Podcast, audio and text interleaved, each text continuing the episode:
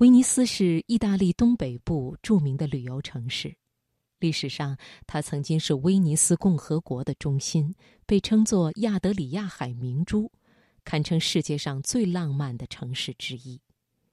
威尼斯因水而生，因水而美，因水而兴，它的万种风情总离不开水。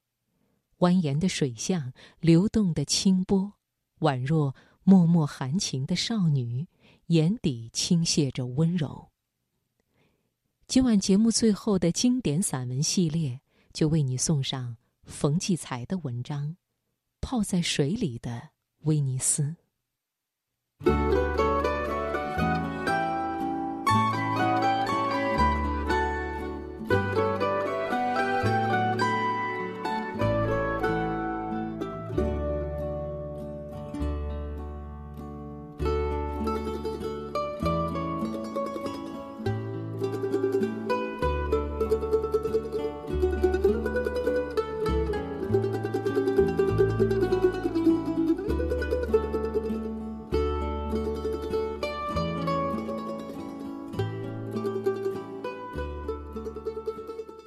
在威尼斯，我总为那些数百年泡在水里的老房老屋担心。它们底层的砖石早已泡酥了，一层层薄砖粉化得像苏打饼干。那么淹在下边的房基呢？一定更糟糕。万一哪天顶不住，不就哗啦一下子坍塌到水里？威尼斯人听了，笑我的担心多余。一千多年来，听说哪所房子泡垮？只有圣马可广场上那个钟楼，在一百年前发生倾斜，重建过后就没事了。今天，一如皇家卫兵那样笔直的挺立着。其实，威尼斯所有房子并非建在水里。而是在一片沼泽中间的滩地上。这一次，我乘飞机在威尼斯降落时，向下望去，看到了这里地貌的奇观：大片的水域中间浮现着一块块滩地。此时正值深秋，滩上的草丛变得赤红，绿水红滩，景象绮丽夺目。威尼斯濒临亚德里亚海，但这里的水却不是纯粹的海水，它一部分来自内陆许多河流的淡水，咸涩的海水与清新的淡水交融在一起，再给天然的沙坝阻截，渐渐形成的一片世界上面积最大的泻湖。在这种又咸又淡的泻湖里。很少生物，只有一种淡银色的尖头小鱼。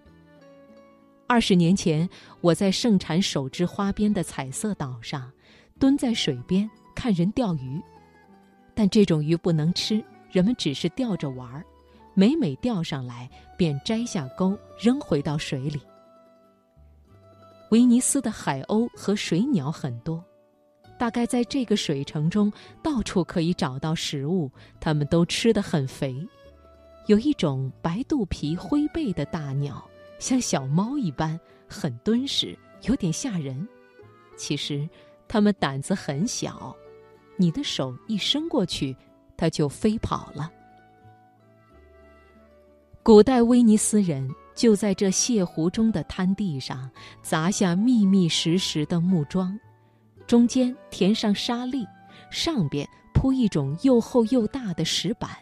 这些石板是经亚德里亚海从斯洛文尼亚那边的伊斯特拉运来的。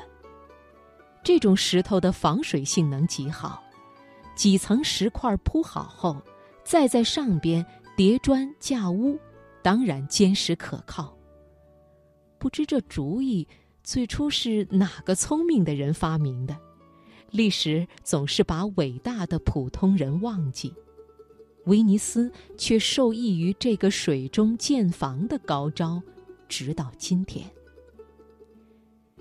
泻湖受大海潮汐的影响，每天都会涨潮落潮，涨潮时，所有的房子像站在水里。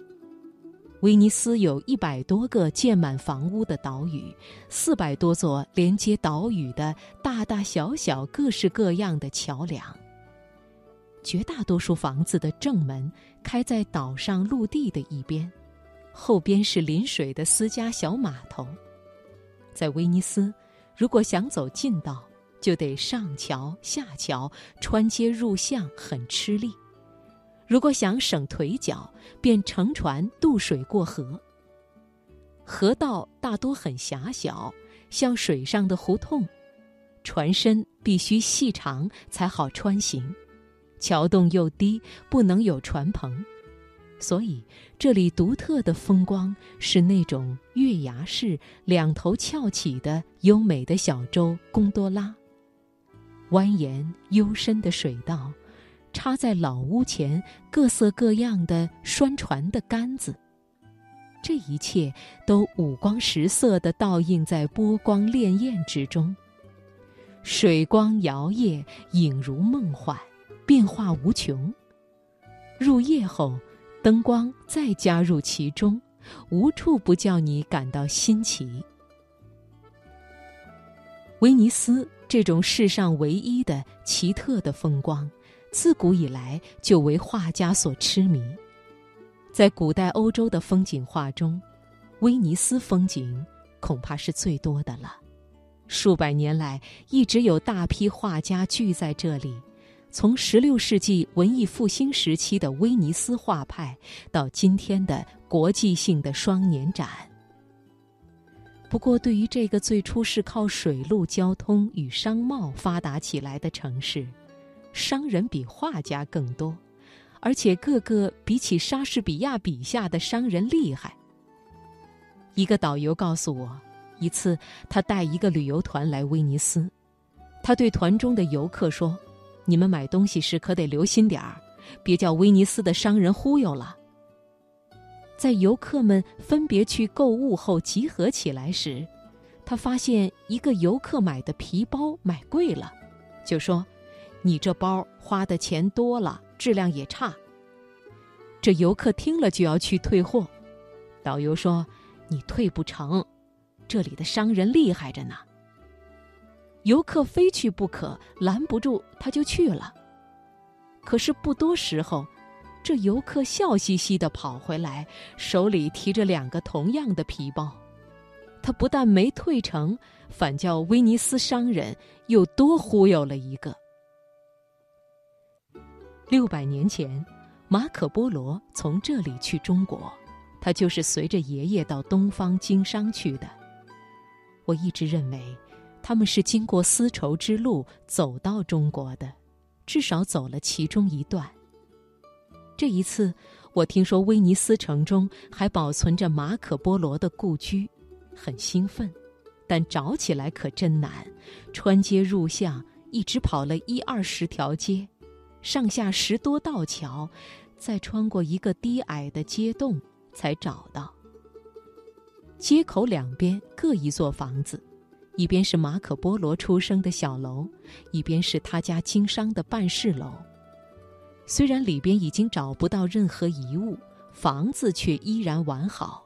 如今底层都改做小饭店。这里的人以马可·波罗为自豪。尽管一些苛刻的学者还在怀疑中国游记的真实性，威尼斯的老百姓却坚信马可·波罗去过中国，并把面条、饼、饺子带到意大利来，变成意大利面和比萨。有趣的是，他们的饺子变成四方形的了，好像火柴盒。模样虽然有点怪，可是外边有皮，里边有馅儿。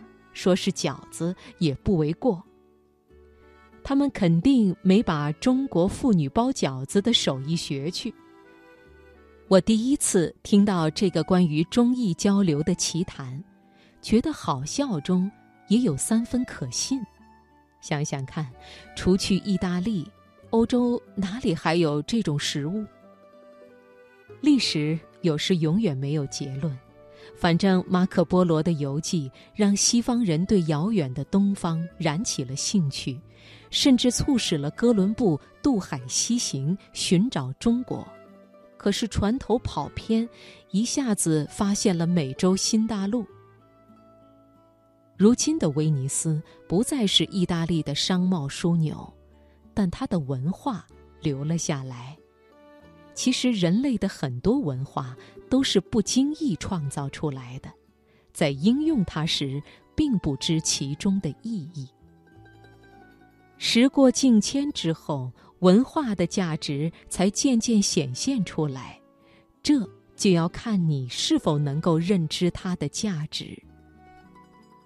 在旅游已成为当代主要消费方式而日益猖獗的今天。威尼斯人很清醒，没有把自己的主要力气花在旅游上，而是用在保持自己城市的品味和历史的原真性上。城市所有建筑不能随意改建，不能改变原貌，乃至千疮百孔的外墙、苍老的历史感。如果必须修缮，则要经过专家认定，凡专家确认的。政府出资百分之七十。保护不是做做样子，而是做好每一个细节。比方，他们给住房安装的电子门铃，在设计风格上与斑驳的老墙很协调，高雅又现代。当然，现在的威尼斯也面临着旅游压力。总共不到八平方公里的城区内，每年有两千多万名游客。在旅游旺季，在大街小巷、院里院外，到处是举着相机和手机四处拍照的游客。有时出门走路都困难。你和原住民一聊游客，他们就皱眉摇头。在他们眼里，游客就像大群大群的候鸟，一年一度来一次，一来就闹得天翻地覆。现在住在城中的本城年轻人愈来愈少，老人们依恋着与自己生命记忆融为一体的老房子，所以留在这里。可是，老人总要离去，关键是怎么把年轻人留在本土。当地的做法挺有趣，比方划贡多拉小船的船夫绝对不允许外地人来干。自古贡多拉船夫都是船男不船女，今天依然如此。如今站在船头，戴着皮帽，穿紧身衣，随口唱一首当地民歌的结实又爽快的船夫，都是地道的威尼斯人。至于制作本地彩色玻璃、手织花边和面具的当地艺人，也依然在一些岛上的作坊施展他们的古艺。还有威尼斯那些重要的博物馆和美术馆，更让他们奉若神明。